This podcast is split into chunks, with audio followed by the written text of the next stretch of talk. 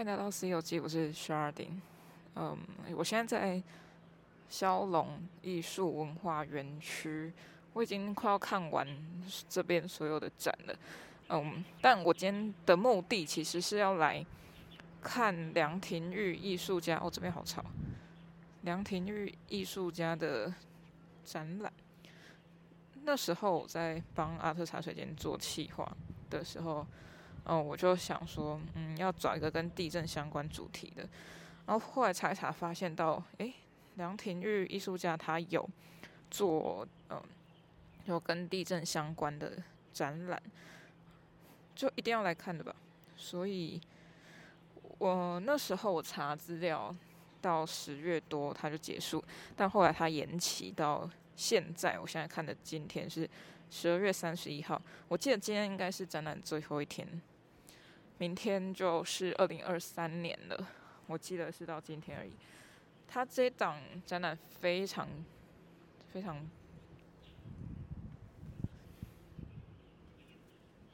非常的棒，嗯，怎么讲呢？如果大家有在呃所谓的俗称的地狱展，嗯、地亚洲的地狱幽魂展览，看到他的作品的话，会知道熟悉他。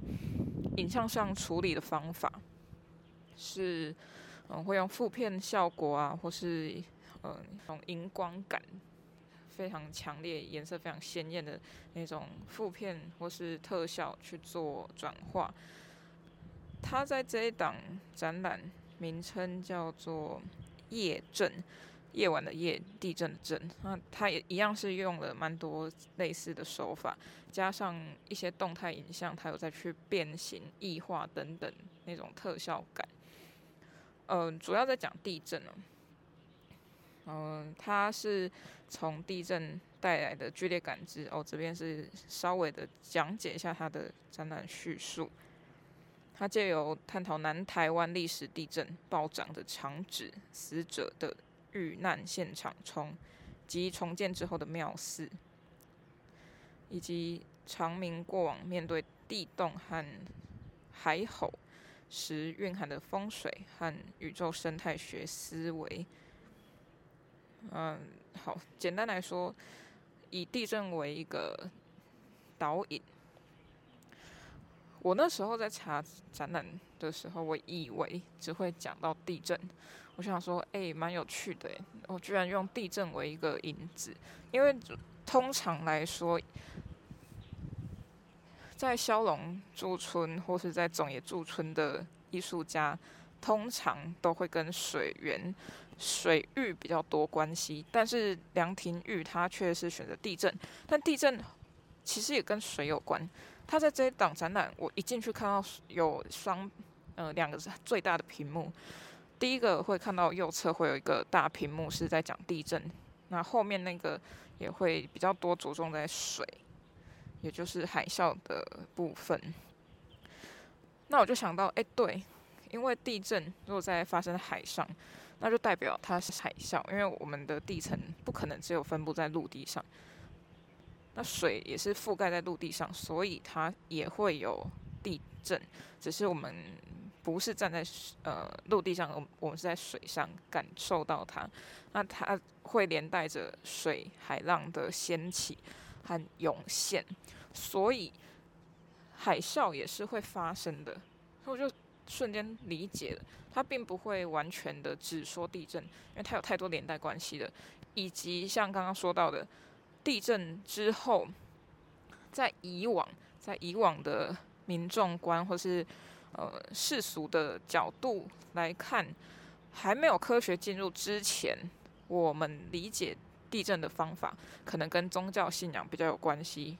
例如说，嗯、呃，这间庙宇的一些启示，妈祖所说的一些，呃。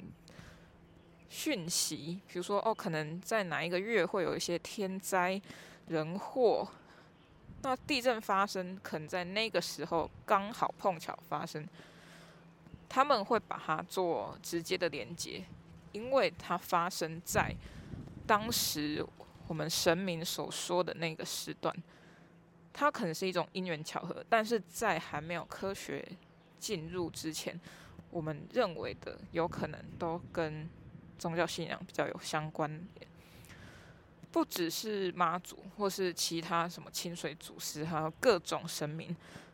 他在里头也有讲到，在影像里面，他其实找了非常多日治时期的资料，还有一些庙宇的记载。纵观来看，其实都是在呃在叙述地震怎么样影响跟对于人类心理层面的影响。那像是神明还有风水学也是有关系的，或是宇宙科学。宇宙观呢、啊？那地震来说，它比较像是哦，它的影像当中有说到一个是地震，它仍然依旧存在。像水源、水域，到后面我们它也有说，水陆地陆化之后。水还是会覆盖掉它，就是它不是一个终结关系，它不是一个直线性的呃单点的结局，它是会反反复复一来一往的交错。水会覆盖陆地，陆地也会在陆化淤积成为陆地。那地震的话，它是一个永久的存在，就像我们刚刚说的那个现象一样。而且它是不分你我，只要在地震带上的人、人类、地域、环境，你只要生活在这个上面，你都会受影响。所以它是不分国籍、国家，就算日治时期的时候，日本人来台湾，或是清领时期，不管是谁，大家都会遭遇到地震的事件现场。过去我们有很多的地震事件，那嗯、我没有记下来了，因为影片里面其实都有讲到很多，从一八几几年啊到一九几几年这样频传。那每一次地震好像都蛮严重的，那为什么会严重？其实呃，现在的角度来看，当时还没有科学知识，所以不知道地震为什么会发生。那如何去防范地震？在现在技术来说，其实已经有很多建筑建设器器材或是技巧、技术可以去达成防震的效果。在以往的建筑结构上，可能比较薄弱一点，可是木造房、茅草屋，所以它坍塌的机会比较大，然后也会造成人员损伤比较严重。那在过去都是很严重、很严重的状况下，其实，在他的影片里面看到非常多地区，然后同时可能一个地震还呃很多地方都遭殃，但这个是一个非常自然的现象，就像人类终将死亡一样。嗯，但人类很喜欢吗？喜欢去把他们编列为一种故事性啊，去说哦，这个可能是谁生气的，哪一个神明生气了，所以他要呃报复，他可能在跟哪另外一位神明在斗法，然后造成这样的灾害。像在后面那个水相关的海啸相关的影像里面有说到什么龙珠。龙珠穴吗？什么抢抢龙珠的一个穴位，这样，或是跟龙脉有关系？那地震影响龙脉，龙脉也会影响地震，因为龙脉如果歪掉，它可能不爽，然后就会开始造造反等等。所以它不，嗯，它是一个很有趣的脉脉相传，跟一种嗯互相的交互。影响作用，那很哦。然后在刚刚我们说到，不管是台湾人、日本人都会遭到地震的呃受害，这样加上地震死亡的人，那个瞬间他可能在睡觉，那他可能他跟他的关系是怎么样？他们人之间的关系是怎么样？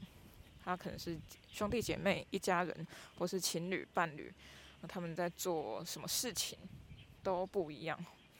但是最终他们还是免不能免于一死，然后在这个地震当中，然后在后面的水域的，我们如果以论影像的美感来说，它其实一直在做一种呃变化，不会让你直接看到水，不会让你直接看到地震或是庙宇的嗯摆放很正的那种呃图像，它是像刚刚说到的有异化或是脱异的那种扭曲感，那全部的影像其实都会让你。让你觉得，我像我在看水海啸那一部分的影像的时候，我会觉得说，哎，它这个也有点像地层，所以哦，或是像山，所以在看地震那一个影像的时候，也会觉得说，那很像是水。其实，在变形变化之后，它好像是要告诉我们，它是一个会随时变动的状况状态。那它可以是水，可以是山，它可以是地层，可以是各种的样态，但它终将是不会停止律动的，就是断层或是呃地震或是海啸，只是海啸或大或小不知道，但是在科学进入之后，才会慢慢的把呃一些传说故事给舍弃掉。是慢慢的减少，因为开始去检测这个长时间以来，那去观测这个地方的地层脉动是怎么一回事。当它一介入之后，整个事态就不一样了。然后我们会看到，开始是数据，开始是一些更理性的分析。当然，在影像里面是没有更后面这一层，它后面就讲到比较少。就是关于理性的部分，但是我觉得，我先讲一下，就是看完整个展览之后，我是有蛮想要鞠躬的，因为到了后面有呃地震跟海啸两个影像之后，我才去看入口处正前方的荧幕比较小的那个影像作品。那个影像作品只有五分钟，但是它很精确的提点到了我们怎么样去列涉猎吧。那涉猎其实这个字是摄影跟猎捕这两个字，它在影像里面有很多庙宇倒塌，然后有时候放到尸体，很少在影像大的屏幕影像里面比较少。但是在小影像、小的呃荧幕那一个作品上面，它有叙述到怎么去拍地震后尸体死亡的状态。那那个尸体怎么样被拍摄？尸体就没有办法说话，他没有办法说他不要被拍，他不要做这个动作。但是摄影者。拍摄者他有很大的权利，他有说到一个字叫做摆拍，摆拍式摄影，就是我们哦，还有编导式摄影，不好意思，是编导式摄影。什么叫编导？因为我们嗯，编导意思顾名思义就是你呃去，因为像编造一个故事，去引导他去做呃你想要呈现的样子。所以那张照片它是放的，我记得是日治时期，呃，有一个女性吧，然后她倒在地上侧脸，呃，下半身是没有看到，但上半身看得到她的样子，而且是被清理过的，上半身被清理过的，所以我们可以去动那些尸体，我们可以去选择拍摄的角度。他当然是某种程度上的纪实摄影，但是他后面又讲到说，这样也很像是一种恋尸癖的呃行为举止，然后是呃是让他是看起来不太真实的，而且后来他又去找到台南，他打了台南 earthquake，就是台南的地震，然后他其实有很多图片是，当然是房屋倒塌之类的，但是后来有出现更多的是手举起来的样子的照片，然后他就说手已经取代了，呃，这个受害者、受难者的肖像，那他要怎么样摆放，可能也经过了拍摄者的移动移位。而不是真正的计时，这一点其实我还蛮认同的。就是我们好像在捕受一个呃受害者的惨况，但我们不是在叙述事件，而是在叙述这个尸体。他的事件反而不是重点了。我们很像在看一个我们所爱恋的东西。它里面有说到一个是叫静物式的摆放。它很像，就是我们预设好我们要拍什么，我们要画什么，所以我们就去捕捉那个现场，很像一个嗯闲情逸致后的玩物吧。如果以我的解释来说，是我认为是这个样子。所以这个短短的五分钟的影片，还有呃旁边两个屏幕的录像作品，嗯。我真的觉得他做的是蛮多调查吧，至少在地震的发生地点来看是蛮清楚的，而且呃都是真的是这一带的地区，加里啊、西港啊、呃、哎麻豆吧、上化等等地区。呃，以我自己来看，我是最近才在这近几年才在。附近工作，所以也有在呃涉猎一些关于这附近历史的关系啦。但是我不能说我很厉害，因为我不是这里的人。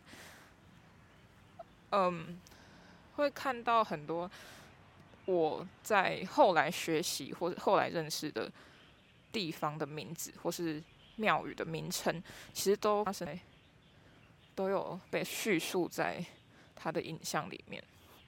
对我来说是蛮贴近的。当然，这个地震事件它只有只设南台湾，但是中部、北部、东部有没有发生？一定有，那就带大家去查找了。关于地震，我自己还有一个想法，嗯、先分享一下，呃，维冠大楼就是台南，算是近期。最新吧，就是嗯，这段时间比较大，大家会关注的，因为它倒塌很严重。然后最近地震其实前几个月还蛮频繁的，但是没有到很夸张。但大家还是要小心安全，好吗？嗯、呃，再来是我工作会骑经过南科，南科在上化那一带，那边有一条马路。其实它长得很奇怪，但我自己都认为是它是一个地层，呃，地震所造成的断带处。哦，那个断带处就有点像起伏那样了，那骑骑过去的时候会一波一波的，很像降速坡道吗？所以我自己在体会的时候，以前过往可能都是哦，这边有几个，然后浅浅的。然后后来有一次地震后，我发现它变多条，那个小小坡变多条，所以它不是一个离我们非常遥远的事情。然后我自己也正在经历跟体会，所以或许哪一天你家的路掀起来了，就是地震关。嗯，哦，然后刚刚说到。呃，陆地会陆化，水也会在淹没陆地。这个我也是后最近在呃在教课的时候有教到。然后我发现说，确实台湾的土地在某个程度上是在增长的，不管是往上涨还是往左右两侧横向发展。那即便如此，还是有很多天灾会慢慢的将陆地再带走，还有。再把鹿鼎减缩，然后也会看到像西部的呃国圣灯塔那一带，可能开开始有嗯那叫什么礫化嘛，就是沙子越来越多，然后就被吹走。然后因为水又也变少了，因为没有下雨，所以它淤积的呃程度也会变低。所以有太多太多生活中的事物都可以去做研究，那我真的是蛮佩服梁廷玉他的创作。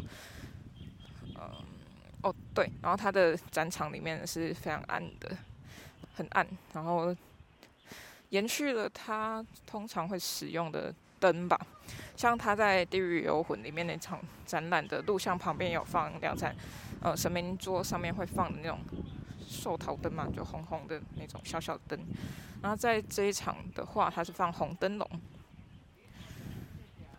哦，然后如果觉得你会害怕看到死者或是看到灾害、灾情等等的，建议不要进来。那有些声光的呃效果可能比较刺眼，它也是建议。可以，呃，休息或是不要进来这样。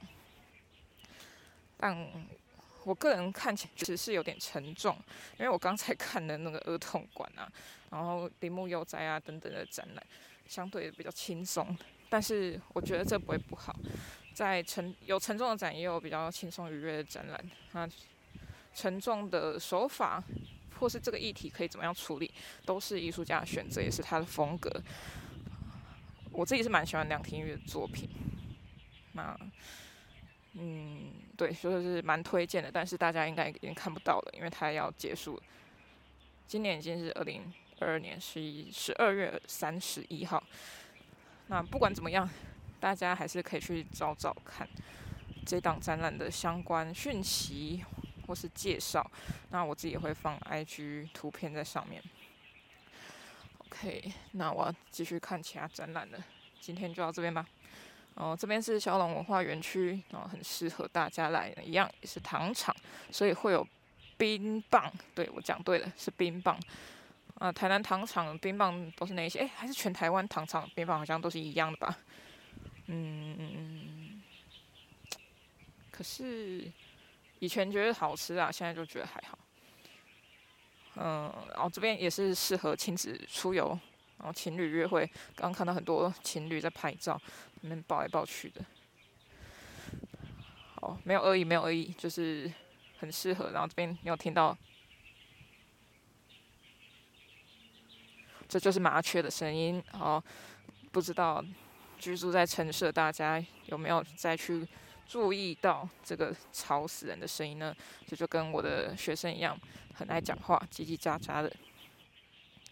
那这边香龙文化园区是在嘉里，台南嘉里哦。台南有一个叫嘉里，嘉是佳作的佳里，是里面的里。这边算是旧的台南县的区域。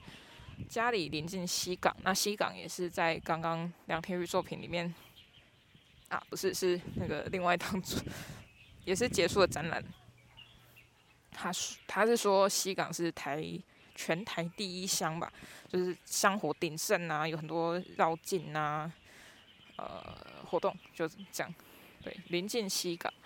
那家里我有查过，这边很有名，一直被报的是什么三姐妹？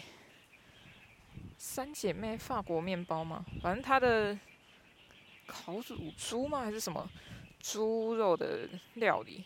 烤猪吧。有有那种脆皮的那种料理，反正我不太熟啦，可能等下去吃吃看吧。所以除了冰之外，还有呃越南面包，还有什么？家里还有什么？好像有一间烘焙店蛮有名的，叫金葡萄还是新葡萄，忘记。我家人有买过他们的月哎，叫什么蛋黄酥。我觉得我偏甜啊，我觉得我不是说我吃甜，我是说他们的红豆馅有点对我来说蛮甜的，对我来说啊，嗯，但如果大家对家里这个区域有任何的呃推荐，也可以告诉我，因为虽然我工作也是会经过这边，但是我真的是很不熟，所以为了看展才会过来。这边适合停车吗？适合，绝对适合。嗯、有很多草，不是树丛旁边都可以停车，因为是园区嘛，很大。然后也有儿童馆，所以想要来这边带小朋友来看展的，然后来体验哦。林墨悠哉，我等下再录一集，那它的很适合打卡跟让亲子互动。虽然我觉得有点危险，因为它的展品都蛮硬的，虽然有一些软垫。好啦，就不要偏离主题。呃，梁田郁的作品《夜袭》，不是不是夜袭，我在干嘛？不小心跑去高雄。好啦，夜镇，对不起哦，是夜镇。夜镇这两展览赞，很赞，推荐大家。好，那今天《C 游记》就到这边，那我们下次再见，拜拜。既然今天讲到了地震，地震又讲到了海啸，因为地震会让海啸发生嘛，所以我们就来一首。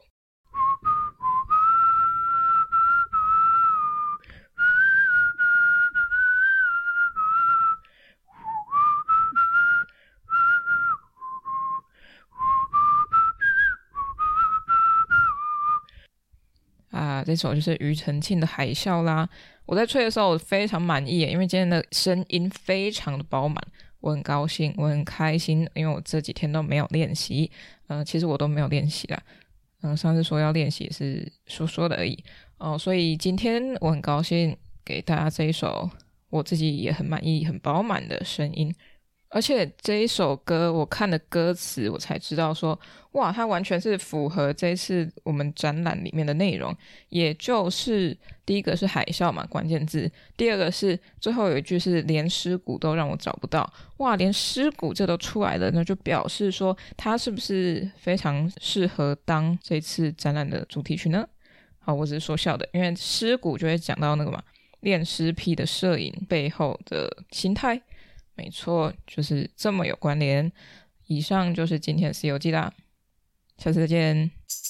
各位各位，喜欢《西游记》的话，可以到脸书、IG 搜寻《西游记》，C 是大写的 C。那请认明 logo 是绿色微笑的毛毛虫，那就是我啦。想听最新一集的《西游记》，可以到各大平台，像是 First Story、KKBox、Spotify、Apple Podcasts 或 Google Podcasts 免费收听哦。想与我互动、私讯或者聊天，可以到 IG 上找我，搜寻《西游记》。